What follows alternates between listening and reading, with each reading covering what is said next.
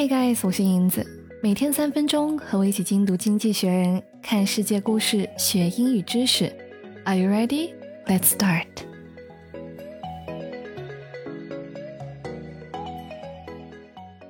今天给大家精读的片段选自《Economist》一月八号期刊 Finance and Economics 板块下的文章《Residential Property House Party》。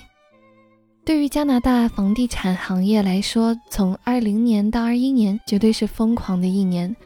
加拿大全国的平均房价暴涨了百分之二十五。在新斯科舍省的省会城市哈利法克斯，一个历史悠久、风光优美的海边城市，房屋价格上涨超过了百分之五十，创下十四年来最大的月度飙升。本期《经济学人》文章就哈利法克斯与加拿大的房价暴涨原因、全球房价未来的走向与猜测做了分析。感兴趣的小伙伴可以关注我的公众号，获得周刊的完整资源。那我们先来通读一下今天节选的片段。Residential property house party. Now people are wondering whether the party is about to end. Governments are winding down stimulus. People no longer have so much spare cash to splurge on property now that foreign holidays are back and restaurants are open. Central banks, worried about surging inflation, are tightening monetary policy, including by raising interest rates. In its latest financial stability report, the IMF warned that downside risks to house prices appear to be significant, and that if these were to materialize, prices in rich countries could fall by up to 14%.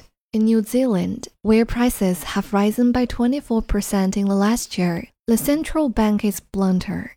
The level of house prices, it says, is unsustainable 首先，我们来看文章的标题：Residential Property House Party。Residential 它是一个形容词， 我们要知道 resident 它是居民的意思，那么它的形容词 residential 就表示住宅的。Property 这一个名词呢，它主要有两个意思，一个是表示私人财产或者房产，继承家族房产可以说 inherit family property。那我们这些普通的打工人可能就不要想了，我们只能看着日益高涨的 property prices 房产价格望洋兴叹了。这里补充另外一个意思，property 还表示属性特征，这时候呢就是一个可数名词，某种物质的物理或者化学属性可以说 physical or chemical properties。再看 house party。这个词组的意思本来是指代乡村别墅招待会，也就是西方乡村的室内一般为住宿的客人所举办的一些 party。在这里显然不是这个意思。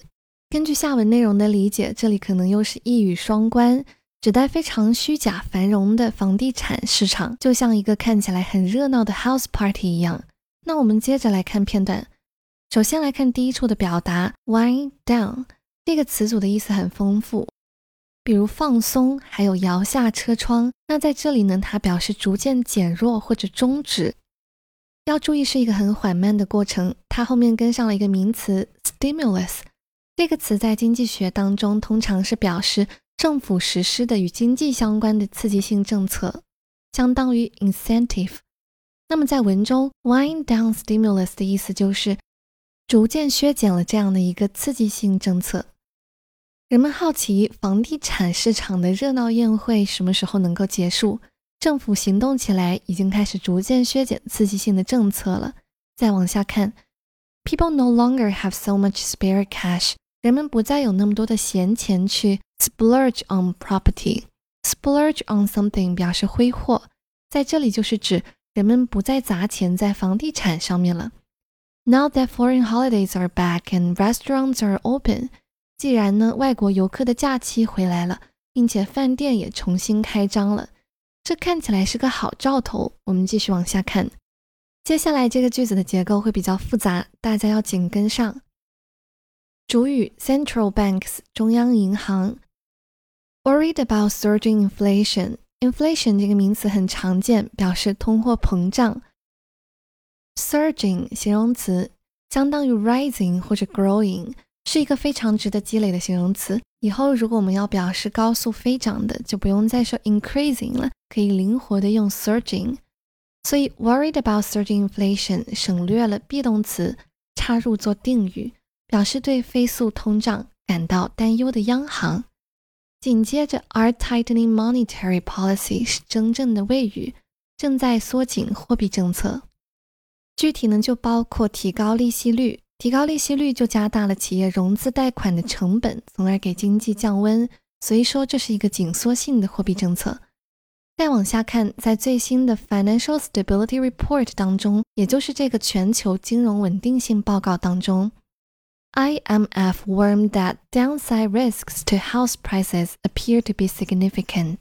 IMF 是国际货币基金组织，全称是 International Monetary Fund。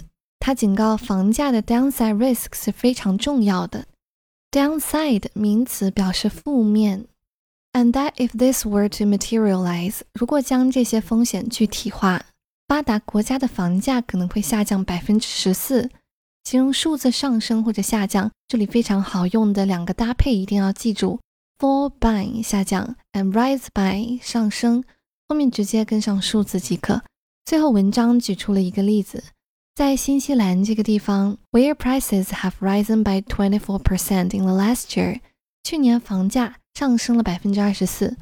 The central bank is blunter，这里的央行就变得更加的 blunt，blunter 是 blunt 的一个比较级。Blunt 形容词有两个常见的意思，一个是 sharp 的反义词，钝的，或者形容人的性格、言语很直率。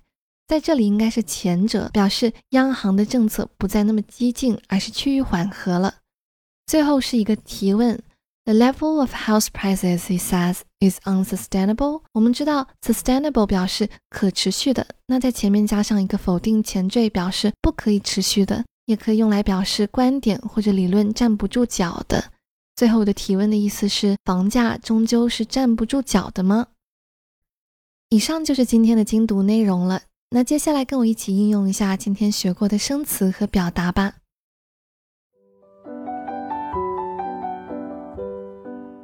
The surging property price acted as a stimulus for John to splurge on residential property years ago. As the real estate market started to wind down recently, he appears to feel regretful. 你理解了吗? That's all for today. See you next time.